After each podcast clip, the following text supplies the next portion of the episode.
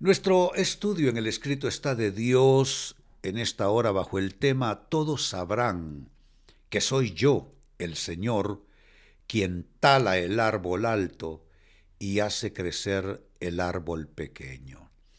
Esto es para esperanza nuestra, amados hermanos. Quizá tú crees tener un árbol pequeño, refiriéndose, refiriéndote a tu, a tu vida, tu proyecto de vida, las cosas no, no se desarrollaron como querías, no han crecido como pensabas, pues, pues este es un enorme tema de gran esperanza. Todos sabrán que soy yo, el Señor, quien tala el árbol alto y hace crecer el árbol pequeño. Se encuentra esta declaración maravillosa en el libro del profeta Ezequiel capítulo 17 verso 24. Dice, todos los árboles sabrán que soy yo el Señor quien tala el árbol alto y hace crecer alto el árbol pequeño. Soy yo quien hace secar el árbol verde y le da vida al árbol seco.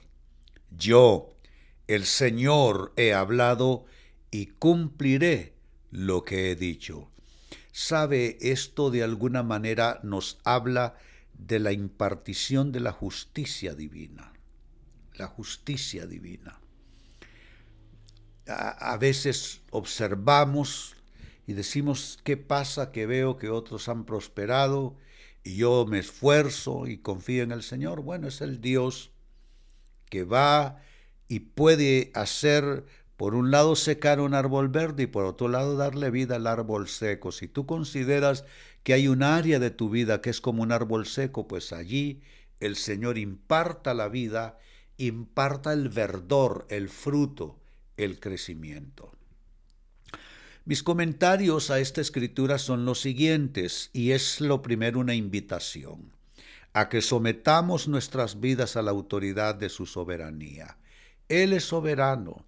Lo he dicho aquí muchas veces, Dios da lo que quiere a quien quiere, cuando quiere y como quiere, es su soberanía.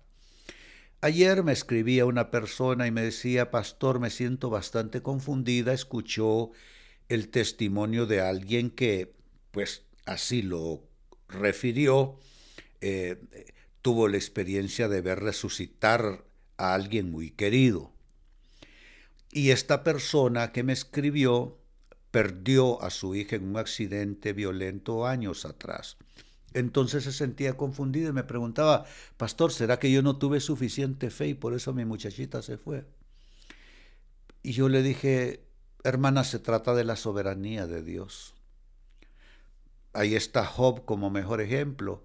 O como ella misma cuando me contestó, ella se refirió al, rey David, eh, le nació un hijo, se enfermó, él oró, ayunó, pero el niño de todas maneras falleció. Hay cosas que pasan efectivamente. Dios tala el árbol alto, hace crecer al árbol pequeño, Dios seca el árbol verde, le da vida al árbol seco, es, es la soberanía de Dios y debemos someternos a ella con respeto. Con Dios no se alterca, con Dios no se disputa. Otro comentario es este. A todo lo que el Señor tale, digamos amén, aunque no lo entendamos. Y a todo lo que Él haga crecer, démosle la gloria. Porque así somos los humanos. Si algo salió bien, el mérito es nuestro. Y si algo salió mal, es culpa de Dios. No, no, no. Si Él tala algo en nuestras vidas, digamos amén. Él sabe lo que está haciendo. Y si Él hace crecer algo, algo en nuestras vidas, démosle la gloria a Él. Y mi comentario final es este, en vez de temer su autoridad, en vez de temer su soberanía, debemos honrarla. Hoy honramos la soberanía de un Dios que es bueno, es justo y es misericordioso, un Dios que no está jugando con nuestras vidas, sino que nos está llevando en el cumplimiento de un plan maestro que Él tiene para cada uno de nosotros desde ahora y hasta la eternidad. Y si ustedes aceptan esta buena palabra sobre la soberanía divina, alcen sus manos y pongámonos de acuerdo con Dios diciendo, lo recibo de Dios, lo recibo de Dios, lo recibo de Dios en el nombre de Jesús.